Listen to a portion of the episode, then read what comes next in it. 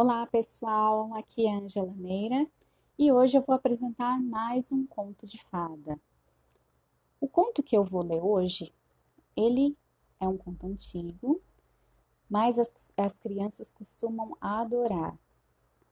É uma história muito legal que foi escrita por Hans Christian Andersen em torno de 1838. É um conto médio, não é tão grande quanto a Bela e a Fera que eu li na, no último episódio. Bom, então vamos lá. O Bravo Soldado de Chumbo. Havia certa vez vinte e cinco soldados de chumbo, que eram todos irmãos, pois foram feitos da mesma velha colher de chumbo. Eles empunhavam armas, olhavam para a frente e vestiam um esplêndido uniforme vermelho e azul. As primeiras palavras que ouviram no mundo foram soldados de chumbo, pronunciadas por um garotinho que bateu palmas com deleite quando a tampa da caixa, dentro da qual eles deitavam, foi retirada. Eles lhe foram dados como um presente de aniversário, e o menino foi à mesa para enfileirá-los.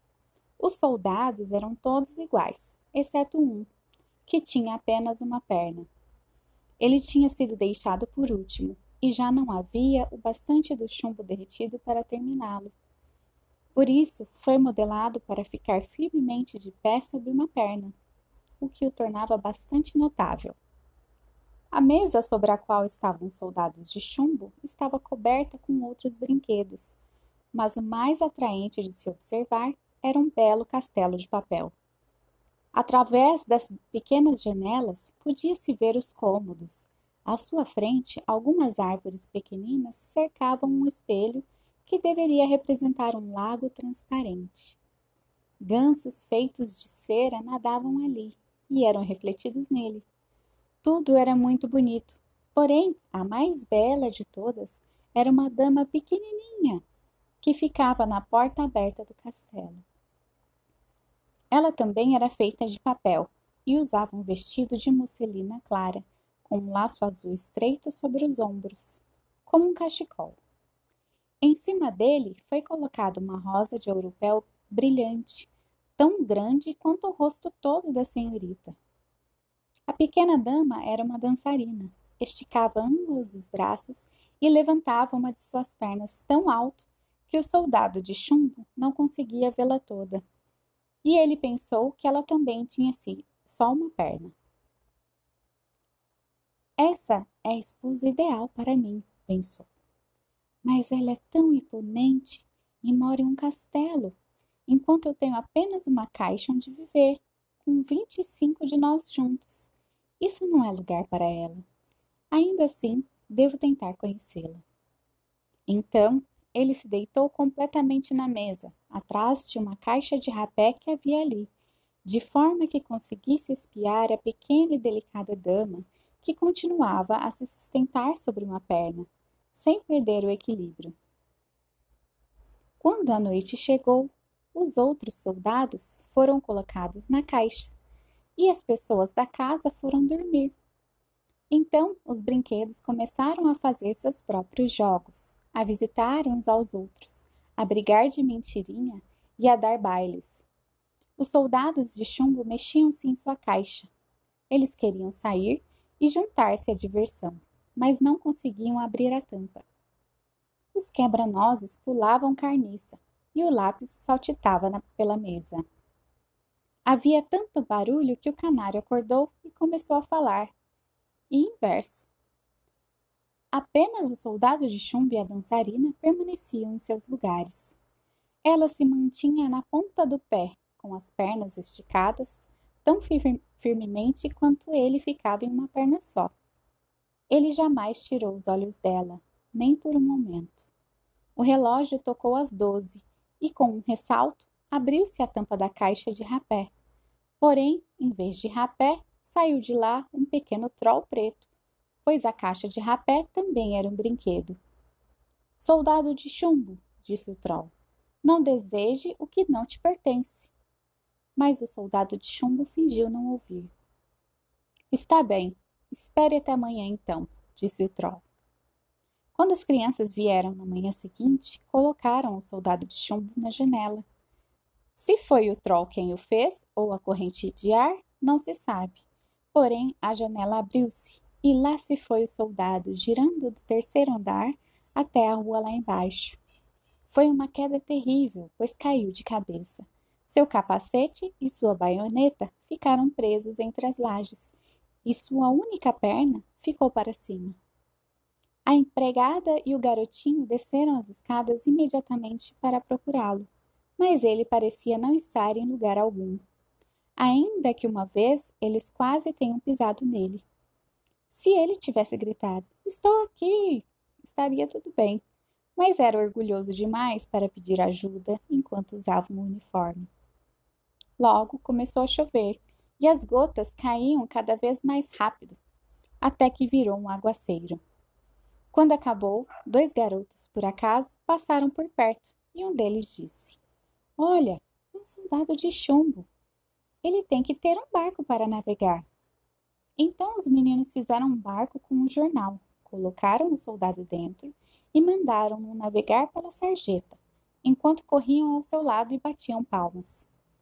Santo Deus, que ondas grandes surgiram naquela sarjeta! E quão veloz a corrente seguia! A chuva tinha sido muito pesada. O barco de papel balançava para cima e para baixo e virou algumas vezes tão rapidamente que o soldado de chumbo tremeu, mas continuou firme. Seu semblante não mudou e ele olhava para frente, empunhando seu mosquete. De repente, o barco lançou-se sobre uma ponte que fazia parte de um bueiro, e então tudo ficou escuro, como a caixa do soldado de chumbo. Onde estarei eu indo agora? pensou. Isso é culpa do troll, tenho certeza. Ah, bem, se a pequena dama estivesse aqui comigo no barco, eu não me importaria com nenhuma escuridão. Quando menos esperou, apareceu um enorme rato d'água que vivia por ali. Você tem um passaporte? perguntou o rato. Dê-me imediatamente. Mas o soldado de chumbo permaneceu em silêncio e segurou seu mosquete mais firmemente do que nunca. O barco navegou adiante e o rato o seguiu. Como ele rangeu os dentes e gritou para os pedaços de madeira e palha: Parem-no! Parem-no! Ele não pagou o pedágio e não mostrou o passe. Porém, a correnteza prosseguia cada vez mais forte. O soldado de chumbo já podia ver a luz do sol brilhando onde o arco findava. Logo ouvi um tipo de rugido terrível bastante para amedrontar o homem mais bravo. No final do túnel, o esgoto caía em uma larga valeta, em um lugar íngreme. O que fazia aquilo tão perigoso para ele como uma cachoeira seria para nós? Ele estava perto demais para, para parar. Então o barco seguiu e o pobre soldado de chumbo pôde apenas segurar-se o mais rigidamente possível, sem mover uma pálpebra para mostrar que não estava com medo. O barco rodopiou umas três ou quatro vezes e então encheu-se de água até a borda. Nada poderia impedi-lo de afundar. O soldado agora estava em pé, com água até o pescoço, enquanto o barco afundava mais e mais. E o papel tornou-se mole com a umidade, até que enfim a água fechou-se sobre sua cabeça. Ele pensou na pequena dançarina elegante que jamais veria novamente, e as palavras da canção soaram em seus ouvidos. Cuidado, cuidado, soldado, ou a morte pode estar ao seu lado. Então o barco desmanchou-se, o soldado afundou na água e imediatamente depois foi engolido por um grande peixe. Oh, como estava escuro lá dentro! Um bocado mais escuro que no túnel e mais estreito também. Mas o soldadinho de chumbo continuou firme e manteve-se esticado, empunhando seu mosquete. O peixe nadou para lá e cá, fazendo os mais mar maravilhosos movimentos. Porém, por fim, ficou muito quieto. Depois de um tempo, um facho de luz o atravessou. E então a luz do dia aproximou-se. Uma voz gritou: eu declaro que aqui está o soldado de chumbo.